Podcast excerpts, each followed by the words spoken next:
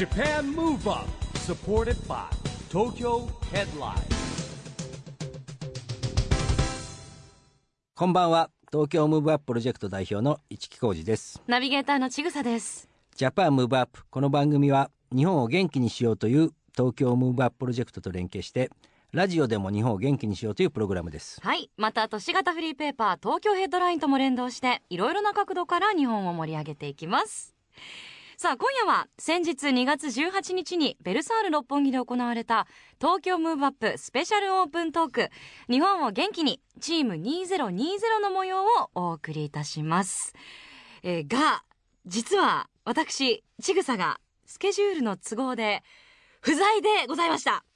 はい。ね、はい。えー大変申し訳ないし大変残念でした、ということで全ての仕切りをはい。一木さんに一任ということに、まあ得意なもんですからいねやいやいまあやいやいやいやでも本当に心配してたんですがなんとかなったんです よね一木さんねなんとかなるもんなんですよ。頑張っていただきました。なんとかなるもんええちなみに一木さん今回のスペシャルオープントーク内容はどんな感じだったんですか、あの毎年ですね年明けにやってるんですけど、はい。あの2020年オリンピック・パラリンピック招致が決まってからですね、ええ。ですから、まあ、この番組のコンセプトと一緒で2020年私たちの東京はっていうテーマにしてですね、うん。まあ、いろんなあの縁あのゆかりのあるゲストの方をお招きしてですね、はい。やるトークイベントですね。はい。ちなみにゲストはどなただったんでしょうか？ゲストはですねあの2012年ロンドン五輪で、えーボクシングの金メダルを獲得した、えー村田亮太さん。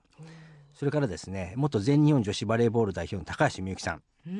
そして、えーまあ、これは去年も出てもらったんですけども、はいまあ、オリンピック・パラリンピック招致からですね、えー応援して参加しているエグザイルの哲也さんこの3名です。へえなんかスポーツの視点からそしはいてエンターテインメントの視点から、はいい、ろんな視点でお話伺いそうですね。そうですね、うんまあ、あのでもエグザイルの哲也さんはあのダンスがアスリートスポーツだっていうのを提唱されてますんでねそうですよあね。のこれはね結構面白いトークになりました。うんそれではそんなトークイベントの模様を早速お聞きください。 Japan Move Up supported by Tokyo Headline。この番組は東京ヘッドラインの提供でお送りします。Japan Move Up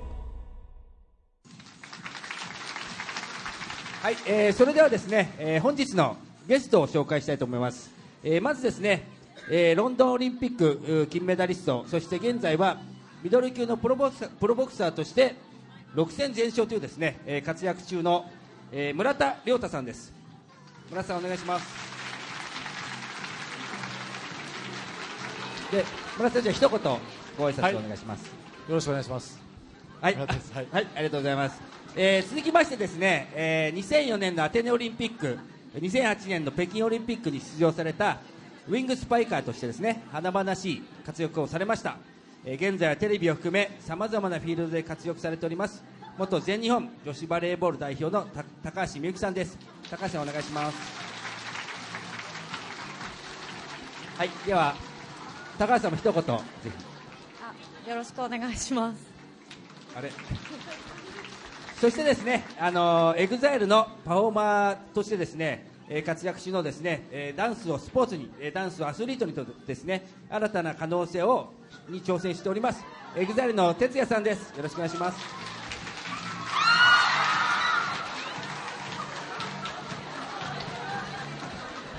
じゃあ哲也さんも一言お願いします。はい。はい。はい。はい。あ。えー、今日は短い時間ですけども、えー、楽しんでいってください。よろしくお願いします。はい、ありがとうございます。じゃあ皆さんどうぞお座りください。えー今日はですね、このお三方とおいろんなお話をしていきたいと思いますが、あの控室でですねちょっとお話ししたんですけども、まあ哲也さんと村田さんは新聞の対談でお会いしたことあるんですよね。はい。はい、そうということですね。で高橋さんは二人ともはい初めまして。ということではいはい。よろしくお願いします。お願いします。はい、えー早速参りましょうか、えーではですねこのお三方といろんな話をしていきたいと思いますが、えーまずはですね、えーこちらのテーマです。私とオリンピックということでですね、えーそれぞれ皆さんに聞いていきたいと思うんですが、えーまず村田さん。はい。2010年ので12年のはい。ロンドンオリンピックのですねボクシングミドル級で金メダルを獲得されているわけですが金メダルへの思いというかですね金メダル取った時の感想というかですねどどんな感じなんでしょうかそれは。うんまあでも僕、その前年のオリンピックの前年の世界選手権はい。で、実は銀メダルだったんですよ、そこで金メダル取りたいと思ってたんで、単純になんか取りたかったものを取れたっていうところではありますね。はい。なんかやっぱりこう金メダルと金メダルのやっぱりか壁と言いますかですね、はいどどうなんですかね？これ運ですね。あ 運ですか？はい。いや、あの、これね、運なんですよ、本当に。はい。でぜ絶対こんな運あるんですよ、ええ。特にトーナメントの競技なんで、あなるほど。あの全部が全部そんなね、ええ。実力で、じゃんけんみたいなもんなんで、グーはじゃんけんでも強い強くないと勝てないじゃん。これはないんですよ、でも、わかります？グああグーチョキー。チョキパーワーないんですよね、はい、相性ってことですか？あるあそうあるんですよ、だからこの、ね、オリンピックというものに、んなんかその相性がいいというか、ええそういう選手が取るのがメダルだと思ってます。そうですか、うん。すごいでも強運の持ち主ですね。じゃあ、まあ、当然努力もねいっぱいされてるんでしょうけど、はい。ありがとうございます、えー次にですね高橋さんはい。はですね、あのーまあ、残念ながら出場されてる時はメダルははい。取れなかったんですよね、でもメダルへの思いとかなんかこう重みとかなんかそういうのってありましたか？そうですね、まあ、あの8年間ずっとメダルを目指してやってきたんですけど、やっぱりあの、まあ、チームスポーツの難しさもあったりあとはそのオリンピックっていう大舞台のところに立つとやっぱり雰囲気も空気も全然違うので、はい。やっぱそういうのでちょっとこう、まあ、日頃の自分のプレーができなかったりっていうのがやっぱりあったので、まあ、そういうのはなんかすごく独特の世界だなっていうのはすごく感じましたね。なるほど。なんかさっき村田さんが相性の話されたんですけどバレーボールもその対戦相手とか組み合わせとかの相性あありますよ、その相性がいいチームとか、あの強い弱いとかじゃなくて、えやっぱそういうのってあるので、ええ。そこはあの言われてる通りだと思います。なるほど、はい。でアテネと北京はやっぱ相性がちょっといやでも相性だけってはないとは思うんですけど、ええ。やっぱ実力もなかったと思いますし、なるほど、まあそれは自分たちの力不足も一番だと思います。はい、例えばロンドン後にあの銅メダル取ったじゃないですか。はい。私出とけばよかったとか。えー、そんなことです。あのその一緒に戦ったメンバーがえやっぱりほぼいたので、はい。やっぱそれはすごい嬉しかったですね。な。るほど、はい。ありがとうございます。でまあ哲也さんはねあのオリンピックに出てるわけではないんですが、あいやのもうここに並ぶのが結構、あの 光栄です、本当に。まあ、あの哲也さんはですね、はい。2020年のあの東京オリンピック・パラリンピック招致の時にですね、はい。まあ、いろんなあのサポートをしていただいてですね、はい。え特にあの未来のオリンピアンの子たちのところに取材に行ってもらったじゃないですか、はい。あのそれこそ、なんでしたまあ、サッカー、ボクシングとか柔道とか結構行きましたよね。なでしこサッカーだったり、柔道だったりそうですね、はい。なんかそう未来の子子たちを回った時のですね感想なんかは？いやでも確実に、あのーその競技の、まあ、頂点というか世界のもう一番の祭典はオリンピックだっていうことも分かってる子どもたちですし、それでいて、あのー2020年に東京オリンピック・パラリンピックが招致されたっていうことで、はい。やっぱなんか目の輝きが違うというか、うん。なんかもう本当に自国でできるっていうところのなんかワクワク感みたいなのがすごく、うん、やってるその競技をやってる子供たちからすごく感じましたね。えーはい。なるほど。あの哲也さんは水泳が得意はい、ですよね、水泳、はい、水泳。でオリンピックは目指さなかったんですね。いやもう僕はですね、あのー、92年かな、92年の、えー岩崎恭子さんが、はい。14歳で金メダルを 200m 平平泳ぎですよね、はいあの取った時にちょうど僕水泳をやっていてそれであの2個上ぐらいなんですけど、はい。2個上の人が金メダル取れるんだと思った瞬間にオリンピック出たいっていうのはすごいやっぱ思いましたね、えーだからすごい目指してはいたんですけど、中学生ぐらいの時にすごい自分の中であ絶対無理だっていうのがあの分かりまして、えーでもその瞬間に、あの水泳きっぱりやめましたね。はい。ありがとうございます。はい。あのということでですねじゃああのぜひちょっとね今の続きお二人に聞きたいんですけども、村田さんはいつオリンピックを目指そうとか思いました？僕2004年ですね。あはい。2004年。はい。アテネ五輪の時にそうです。アテネの予選の前で全日本選手権があったんですけど、ええ。それ僕高校3年生だったんですよ。えあ、じゃあ2003年ですわ。うん。2003年の全日本選手権に高校生でエントリーして、で決勝まで行ったんで、ーはい。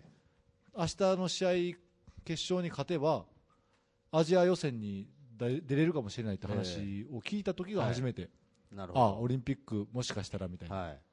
ここでしたね。えーでも、はい。結構長い道のりでしたね。それをそうですね、だから2003、うん。まあ、で実際その試合負けたんで、あのアジア予選行けなかったんですけど、えー。うん。なるほど。高橋さんは？私はオリンピックをこう目指したというか目標で夢だったのはもう小学校の時にはい。バレーボール小1から始めてたので、えその時に小学校の時にはもうそのオリンピックに出たいとーか、その日の丸つけたいっていう夢は持ってました。はい。はい。なるほどで実現した時はやっぱりどういう感じなんですか？いやもうなんか本当にいけるのかなっていうなんかこう切符を取った時に、えなんかまだ信じられないっていう気持ちがありましたね。ありがとうございます。えーオリンピック行くときって、村さんは席は、僕、行きはエコノミーでしたよ、メダル取って帰ってくるときはファーストでした、帰り、はい、あそれはね、かかなり息の計らいしてくださって、あはい、だからもう意気揚々と帰っ乗ったんですけど、えあの疲れてる中、シャンパン一杯飲んだら、えもう爆睡してしまって、ファーストクラス、何一つ楽しまず帰ってきました。はい、わかりました。あの、ということでですね、私のオリンピックというテーマをですね、お終わりまして、次のですね、テーマに行きたいと思うんですが、このままいっちゃいますか。はい。はい次はですね、2020年の東京オリンピック・パラリンピックに臨むこと、期待することみたいな話なんですが、えーまあこれはまずじゃあ、哲也さんの方からですね、はい。あの哲也さん結構活動でダンスをねオリンピックの種目にしたいみたいなこともおっしゃってるんですけども。そうですね、まあはい。僕の夢ですけどね、あのまあ、2020年になるっていうのは、まあ、ほぼ不可能かもしれないんですけど、まあ、自分がやってるこのダンスがこう、まあ、初めは黒人のカルチャーから生まれたものなんですけど、まあ、日本でやっぱりこれだけ広まって義務教育にもなったりとかあのすごいダンスの歴史も変わってきたなっていうのを思うんで、あのもっともっとスポーツとして健康とか教育とかそういうこともダンスで考えられたらいいなっていうので、はい。なんかいつかあのダンスがオリンピック・パラリンピックの種目とかになったら例えば EXILE っていうグループが日本代表でそこの監督とかにおじいちゃんになったらなれたら なんかそんな未来も素敵だなみたいなまあ、僕の夢ですけどね、はい。なんかそういうのはすごくはい。思ったりしますはい。ね。ありがとうございます、高橋さんいかがですか？2020年の東京オリンピック・パラリンピックに期待することとかこうなってほしいなみたいな。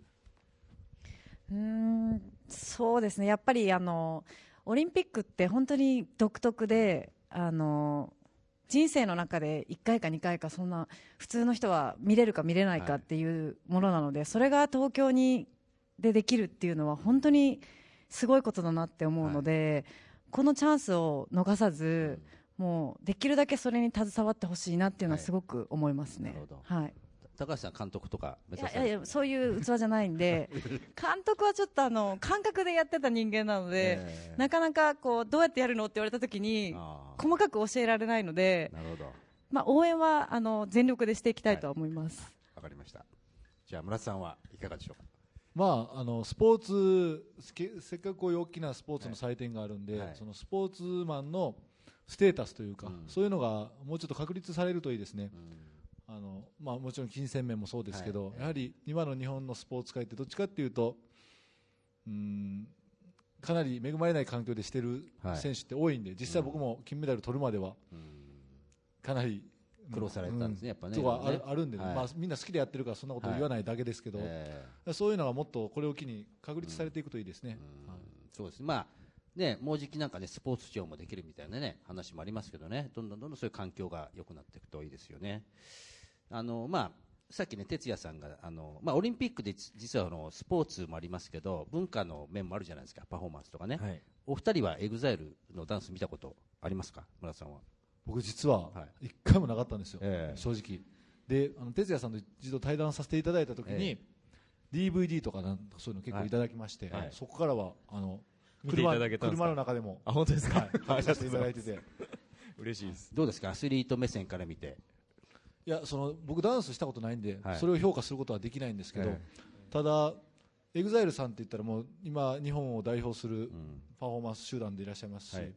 もう誰もが認めるところだと思いますので、はい。そういった意味でそのダンスというものの文化の価値を上げていらっしゃる方々なんで、うん。すごくカリスマ的で、はい。うん、素晴らしい功績を残されている方々だなというふうに認識しております。素晴らしい。お褒め のお言葉がもうなんかレモンサワーくださいって言いたくなるような。ありがとうございます、はい、ありがとうございます。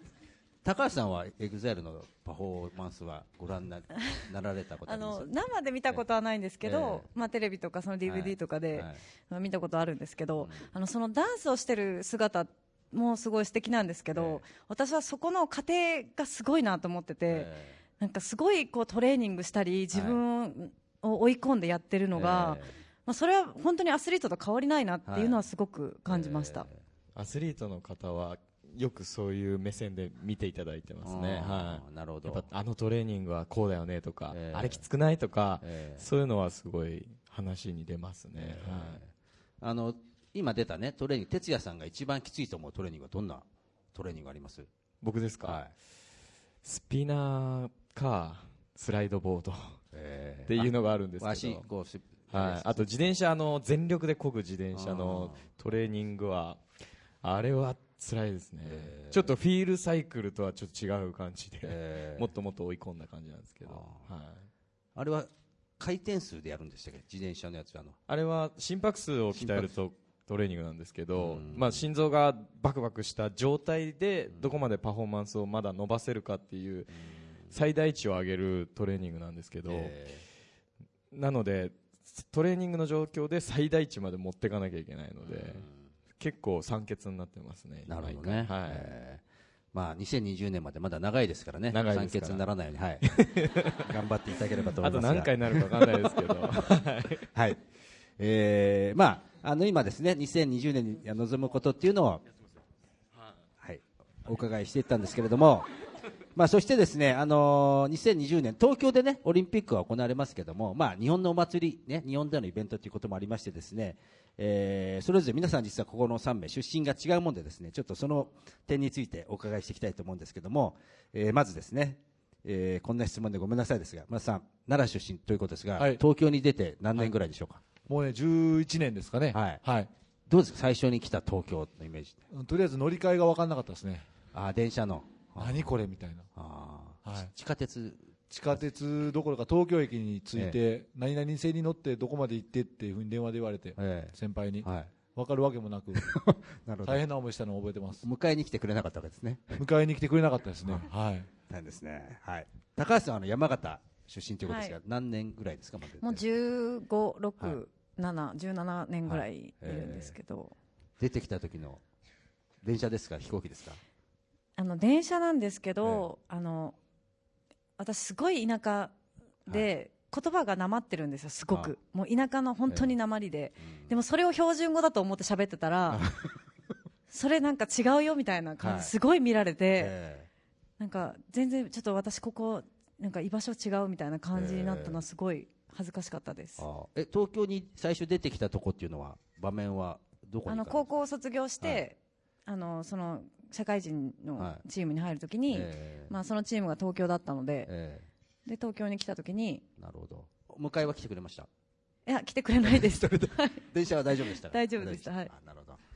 まあ、で、哲也さんは、まあ、はいどちらかというと横須賀なんで近い方なんですけども。そうですね東京に出てきて何年ですか？ということもないですよね。東京に出まして、ちょうど今年で10年ですね。10年ですか、はい。え10年経ちますね。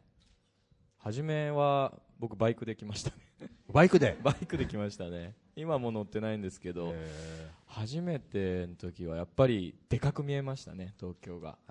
だからいつかこの街をちっちゃく見てやるっていうなんかそんなことを思った記憶はありますけど、ねまあ、今でもでかいですえでもそのバイクで来た時は、その到達点はどこ、どこ、自分で分かったんですね、じゃあね。もう目標地で、そのバイクで出てきた。今は、はいお二人はこう出てきて、こうお迎えがなくてね。自力で行ったってことなんですが。はいまあ、よ横須賀だから分かりますよね、東京はね。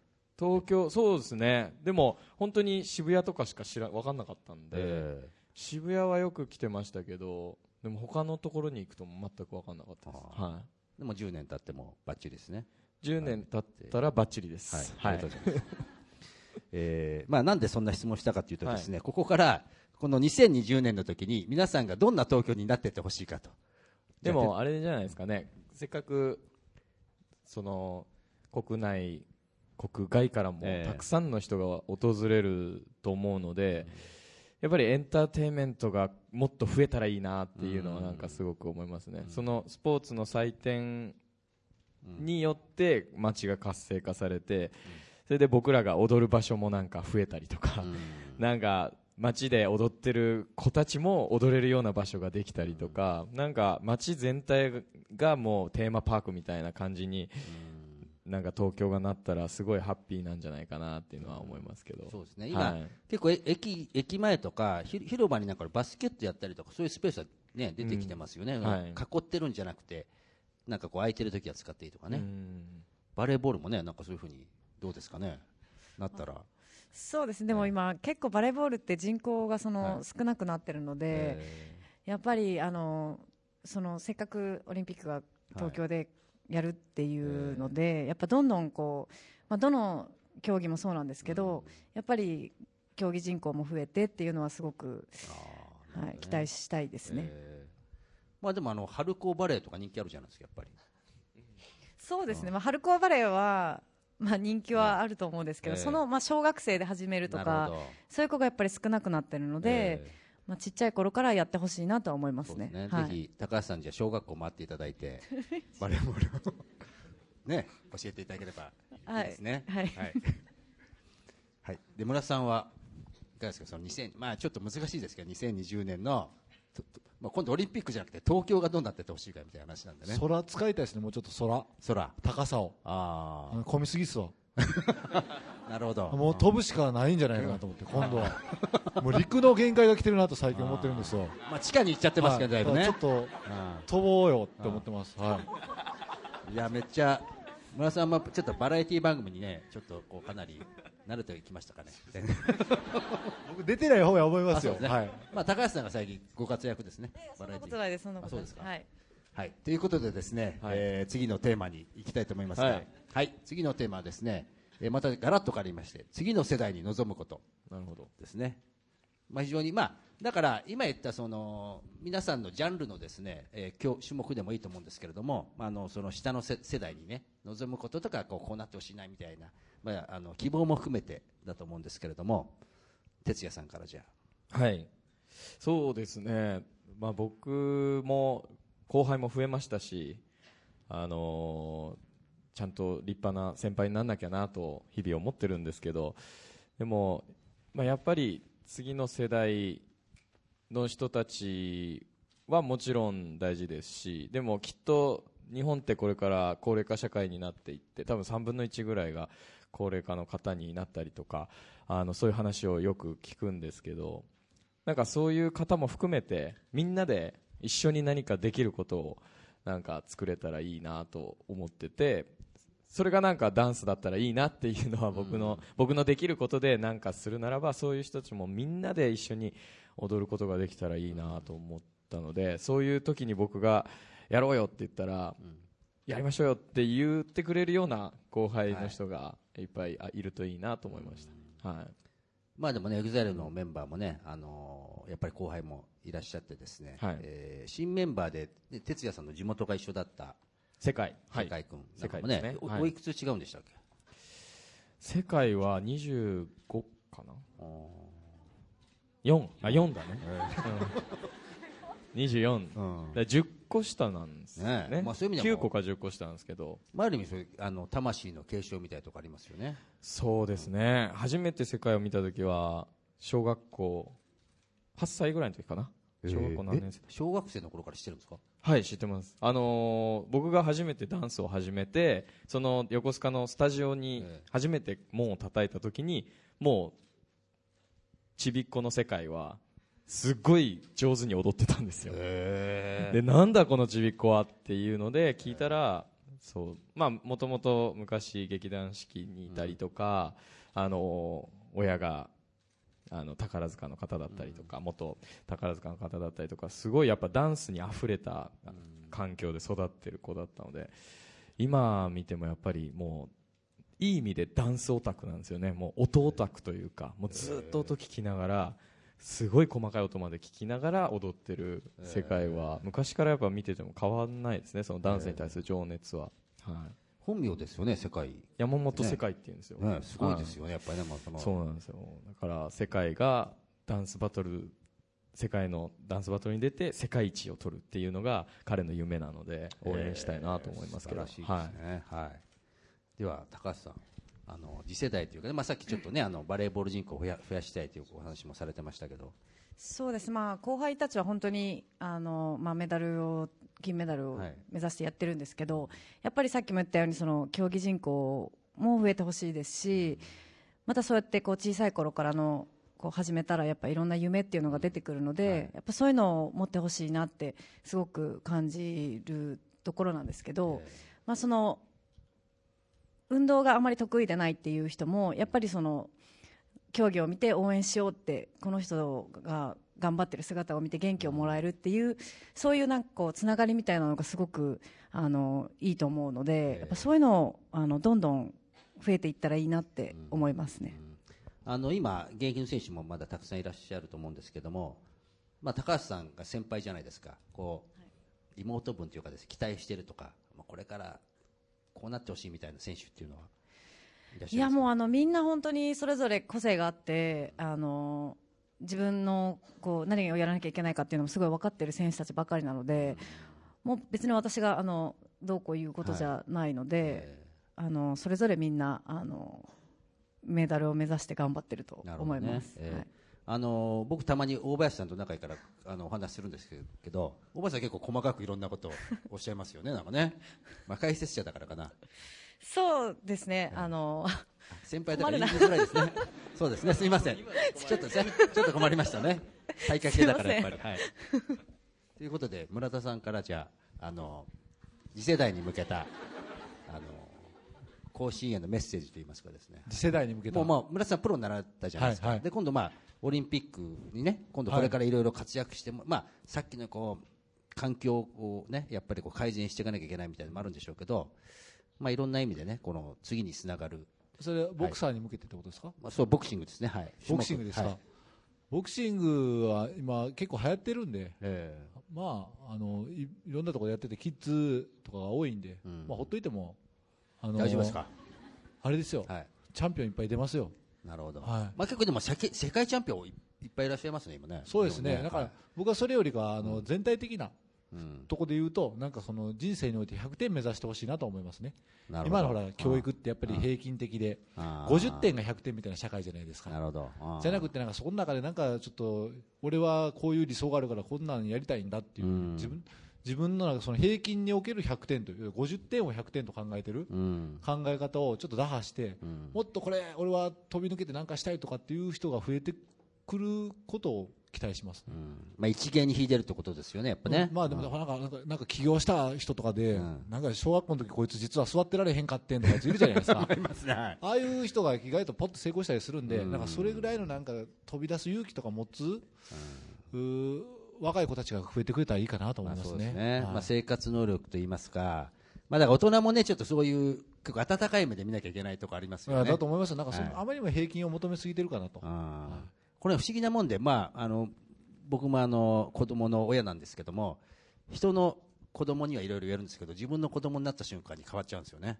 ああ、まあまあまあ、まあ勉強しなくていいじゃんって、どんどん遊んでね、自由にやった方がいいじゃんって言いながらですね、自分の子になると、大体、まあ、こう言ったらちょっと偏見って言われちゃうんですよ、母親がこうやっぱり、まあ、僕らもね、小さい頃言われたと勉強しろって言われるじゃないですか、どうそうすると、どうしてもそっちの方に合わせちゃうところがあありりますすね。あります、はいあります。別にね、英語保育園でやってたら、やってるって言って褒めますもん。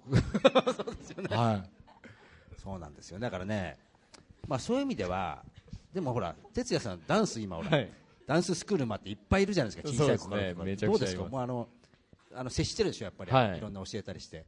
そうですね、なんか、あのーまあ、キラキラしてますよね、本当に、目がキラキラしてる感じのまま、そのまま突き進んでほしいなって本当に思いますし、うん、あとは、まあ、エグザイルプロフェッショナルジムっていう、まあ、僕らが経営している学校なので、僕らのことを目標にしてくれる子供たちがすごく多い中で、この間夢を書かせたら、5代目 J Soul Brothers になるって書いたんですよ。いやえ4代目ないよって。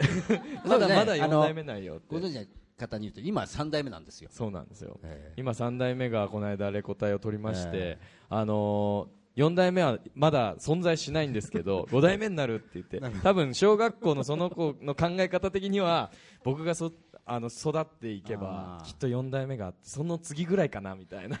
なるほどそうなんですよ。ってことはなんかこう僕らが、まあエグザイルは第4章が始まって、うん。新メンバーが入って大所帯になったんですけど、うん。僕らが変化したりこう進化すると、うん。子供たちの夢もそれによって変化するんですよね。ね。なんかそれがこの間感じてすごい責任感を感じてもっとしっかりした大人にならなきゃって思いましたけど、はい、5代目 J Soul Brothers 言ってました、え。あと女の子がエグザイルになるって書いたりとか。え。e ガールズじゃないですか？e ガールズって書く子ももちろんいるんですけど、エグザイルになるってなんか改めて書かれると、え。あーでも今は募集してないけどー そういうことですね。なんかそうういう将来があってもいいんじゃないかなって なんか思ったりするんでなんかわかんないですけど。ど新しい考え方ですね。はい。EXILE に女性が入るかだもしれないね。可能性はゼロではないかもしれないかはい。ら頑張ろうみたいなはい。話はしましたけどね。ありがとうございます。温かい言葉を。はい。はい。えーそれではですね次の質問に行きたいと思うんですが、はい。次はですね、えー実はあの会場の皆さんからですね、はい。えー事前に今日ね、えー来た中質問をいただいておりまして、えーその中からですね、えー質問を、えースタッフの方で選ばせていただきました。で一人一問ずつですね、えーこれをお伺いしていきたいと思うんですけれども、えーまず高橋さんから、えーですね、えー高橋様はですね、そうですね、間違えちゃいけませんね。いや、今ね、そう、そうなんだよ。これさっき打ち合わせだと違うなと思って。はい。オリンピック、パラリンピックで、一番興味関心がある競技は何でしょうかという質問ですが。いやあのもちろんあのオリンピックはバレーボールすごい注目してるんですけど、やっぱパラリンピックもあの前何度かあの車椅子のテニスの国枝さんと一緒にイベントすることがあって、なんかそれですごいこうプレーも見せていただいてなんかすごくあの普通にこう何のこう障害もなくやってる人と全く一緒なので、えなんかそういうところでこう見方が全然変わってくるのえで、うんやっぱパラリンピックもすごく注目したいなっていうのは思いますね。そうですよね。はいあの、確かオリンピック、パラリンピックが一体型でやる2回目のオリンピックが東京に当たるんですよね、2020年。で、らしいです、なんか。で、僕も説明を聞いただけなんですけど、はい。そうなんですよ。えーはい。はい、なるほどね。じゃあバレーボールと、えーじゃあパラリンピックのテニス。そうですね、車椅子テニス。はい。はいですね。はい。さあ、そして哲也さんにね、えー結構真面目な質問ですね、これはね。パラリンピックにももっと関心を持ってもらうためには、まあ、さっきちょっと高橋さんもおっしゃってくれてましたけど、ねえーどういう活動をしていくのが良いと思いますか？そうですね僕も、あのーそのパラリンピックの競技についてそこまで詳しいわけではないんですけどでも2020年のオリンピック・パラリンピック招致が決まってからすごく関心を持っていて、自分がやってる「月刊エグザイルっていう雑誌とかで、あのーこの間ボッチャっていう、あのー競技を体験させてもらってたんです、まあ、ボールを投げてこう的に近づけるっていう点数制の競技だったんですけどなんかそういう競技があることすら知らなかった自分がそういうのに触れてみて、あのーすごい関心をも持ってたっていうのもすごい嬉しかったですし、まあ、自分がやってるダンスっていうので言うとこの間、あのー聴覚障害の方といが踊っているダンスサークルがあるっていう話を聞いてなんだろうそれと思ってすぐ会いに行ったら耳がまあその人それぞれによってこうレベルはあるんですけどあの耳が不自由な方が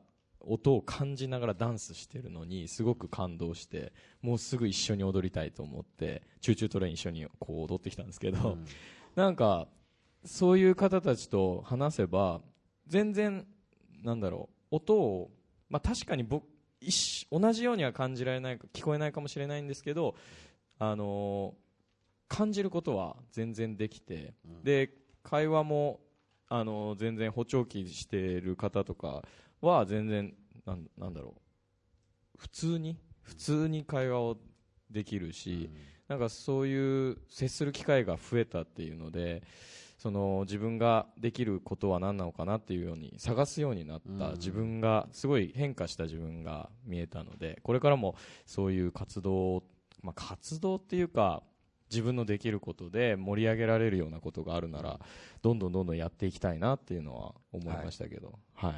なんか素晴らしい回答いただきまして本当ですか？はい、いやーでもすごいはい。楽しみですよね。うん、楽しみですね、はい。パラリンピック、本当にあのでもね、そうやってその、まあ、障害がある方でもですねいろんなこう、まあ、技術の発達でねいろんなことができるような時代になってきてるから、もう2020年ってやっぱりロボットの時代と言われてますからね、うん。もういろんな、僕、すごい気になるんです高橋さんが見るたびに、ここなんか、こう、笑みと言いますか、なんか、大丈夫ですか、喜んでますか、大丈夫です。か、はい。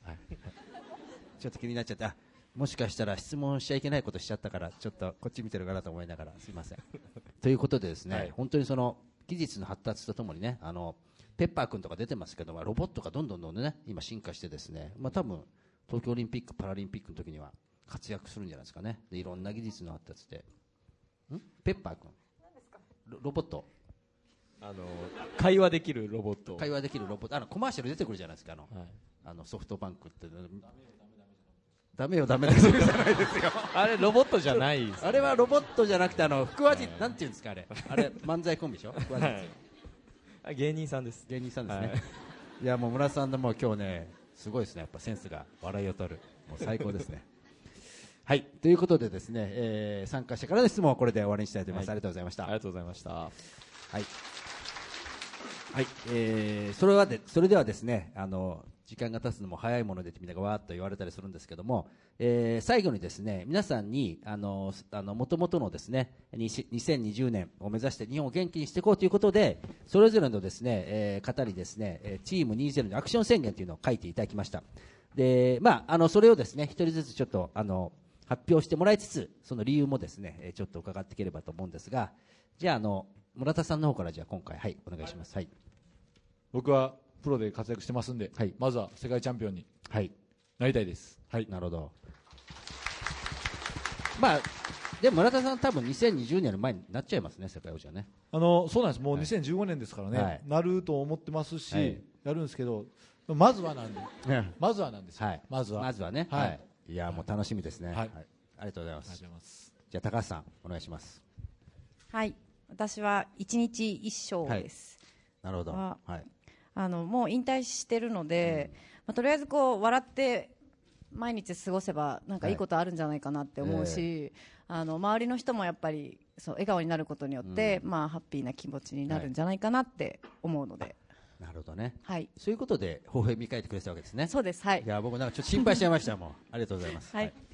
じゃあ、哲也さん、お願いします。はい。もう僕はこれ変わらずですけども、えーダンスの力で一人でも多くの人を、まあ、高橋さんも笑顔にします、はい。っていうのを、えー言い続けさせていただいてますけど、はい。い。やもうね、哲也さんもあの招致の活動からね、引き続きちょっと2020年目指してやっていただいてるんでですね、いやもうめちゃめちゃ2020年の時何歳ですか？39です、?39。はい、まあ大丈夫ですね、まだね。いやー39ですよ。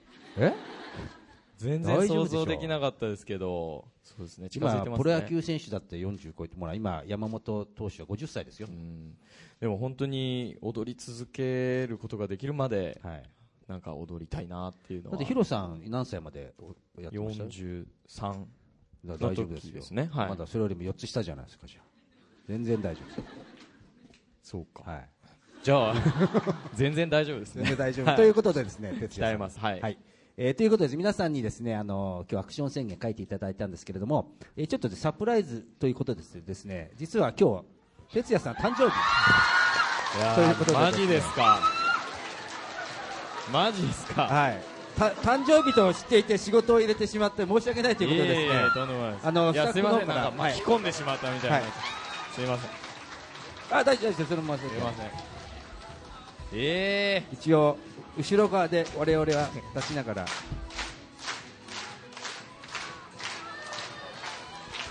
34歳。え4になりました34歳。はいありがとうございますということでですね、えー、ささやかながら、あとあの、ちょっと哲也さんよりですね、はいハッピーバースデーヘッドラインっていうのをちょっと作りまして、えー、ありがとうございますあれこれごい嬉しい。月刊エグザイルも発売になったんでしたっけ？いやまだです。あすいませんあのそのに27日ちょっとその表紙のデザインをちょっと表紙になりますのでよはい。ろしかったら。はいありがとうございます。ということでぜひ。はい。では。セレモニーなんですいません巻き込んでしまって申し訳ないです。本当に。いやでも本当に34歳という年を迎えることができましてすごく、えー充実した毎日で EXILE も第4章ということで今年は、まあ、自分の中のテーマなんですけど思いを形にっていう、まあ、自分の思いだったりメンバーの思いだったりファンの皆さんの思いだったりを形にどんどんしていきたいなっていう年に、えーしようと決めました、えー34歳の、えー、EXILE 哲也を、えーこれからもよろしくお願いします。ありがとうございます。それでは祈って消していいですか？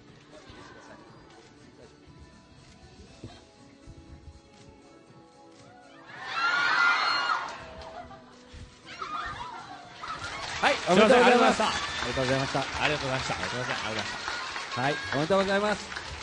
えーということでございますが、えーそれではですね、あのー今日参加していただいたゲストの皆さんに最後にですね、あのこれラジオの公開放送でもございまして、まあ会場の皆さんと、えー放送を聞かれるリスナーのですね、えー方々にちょっと一言ずつメッセージを最後いただければと思います。では村田さんの方からお願いします。はい。えあの今日来てるお客様とですね、まあ、これ公開放送なんであの全国のリスナーに向けてなんかメッセージ。日本を元気に行こうぜとかですね。じゃあちょっと慣れてる哲也さんからじゃあ言ってもらっていいですか？あ僕から。そうですね。今日は、えーお越しいただきましてすごく寒い中、えー来ていただいて本当に感謝してます。ありがとうございました、えー本当にこんこういう機会で、えー2020年っていう未来のことを話せることってすごくいいなと貴重だなって、えーすごく思ってます、えーまあ、自分ができることが何なのかっていうのは、え日々考えてはいるんですけども、えまあ、開会式で踊りたいとか閉会式で踊りたいとか、えそういう夢はたくさんありますけどもきっとあの多分、まあ、震災から約9年とか10年経つ時なのでたくさんお世話になった国々の方々にこう日本はこんなに元気になりましたっていうアピールを、えーどこかで、えーみんなでできたら幸せなんじゃないかなってなんか思う、えーオリンピックです、えーオリンピック・パラリンピック、えー僕は選手としては出れないですけど何か、えー参加できるように、えー頑張りますのでよろしくお願いします。今日はありがとうございました。はいありがとうございました。じゃあ高橋さんお願いします。はい。えーそうですね。オリンピックっていうのは本当に特別な場所なので、あのーまあ、私もできることは何か携わっていきたいなと思ってますし、まあ、皆さんも何かあの些細なことでも携わってほしいなと思います。今日はありがとうございました。はいありがとうございました。では村田さんぜひお願いします。ぜひって落とせってことですね。それは無理ですよ。僕も芸人じゃないんで。いや本日はありがとうございました。あのまあ僕も、えー一選手としてやってますんで、まあうん、なんていうんだろうこういう選手でやってるとすごく自己中心的というか自分が良ければみたいな感じになりやすい時期ではあると思うんですけど、まあ、こうやって、皆さんに注目していただいて試合できるってことはですねやはり、えー僕自身が勝つのはもちろんですけど皆さんに満足していただく要するにお互いのためになっていくことが自分たちの仕事だと思ってますんで、まあ、それのためにもですね、まあ、ボクシングするだけじゃなくてこういったイベントもそうですし、えー東京オリンピック関係に関してもまたあ僕がもしご協力できることがあればさせていただこうかなと思いますのでこれからもよろしくお願いいたします。はい、ありがとうございました、本当に。えー貴重なお話をいただいたですね、えーゲストの方々にもう一度、あの、温かい拍手をお願いいたします。では、あの、村田さん、高橋さん、哲也さん、ありがとうございました。Japan. Move Up ということで今夜は2月18日ベルサール六本木で行われたトークイベントの模様をお送りいたしました。市木さん、はい。盛り上がってたじゃないですか。盛り上がりましたね。ねえ。なんか私の存在意義がなんかちょっと一人でもやれちゃうと心配なんですけど。やっぱり人間はねあの経験が大事なんでええ。一、人でやってみましたけど、ええ。まあ、ちぐささんがいると頼ってしまうんでですね、ええ。私が成長したということで ご勘弁いただければと思います。ねまた次回からはまた私も参加させていただくっていう方向でね、そしてねスペシャルなことがあったんですけど、はい。この日は実は出演者のですね一人のエグゼルの哲也さんの誕生日だったんですよ。ええ。なんかそんなサプライズもあってはいまさに当日ですね、当日誕生日。ああちょっと本当に盛り上がった、うんでもその当日誕生日にあの呼んでしまったのは申し訳ないなと思いながらですおね仕事させてしまいましたね。お仕事させてしまいましたからね、ええ。でもあの哲也さんも楽しそうでい。らっしゃったから、はいそうですね。OK ということにいたしましょう、さあそしてここで東京ヘッドラインからのお知らせです。現在23区内を中心にカフェや飲食店など様々な場所に専用ラックを設置し約35万部を各週発行しているフリーペーパー東京ヘッドラインが来週月曜日2月23日に発行されます。最新号ではラム肉特集やアーティストの家入レオさんのインタビューなどが掲載されますよ。また先週の公開収録のレポート記事も載っています。ぜひ東京ヘッドラインを駅やカフェなどお近くのラックでピックアップしてください。またフリーペーパーと同じ内容がウェブサイトやアプリでも見られますのでこちらもチェックしてくださいね。そんなジャパンムーブアップそろそろお別れのお時間です。次回も元気のヒントたくさん見つけていきましょう。オリンピック・パラリンピックが開催される2020年に向けて日本を元気にしていくヒントと仲間をどんどんどんどん増やしていきます。はい。ジャパンムーブアップお相手は市木浩二とちぐさでした。それではまた来週。 Japan Move Up supported by Tokyo Headline。この番組は東京ヘッドラインの提供でお送りしました。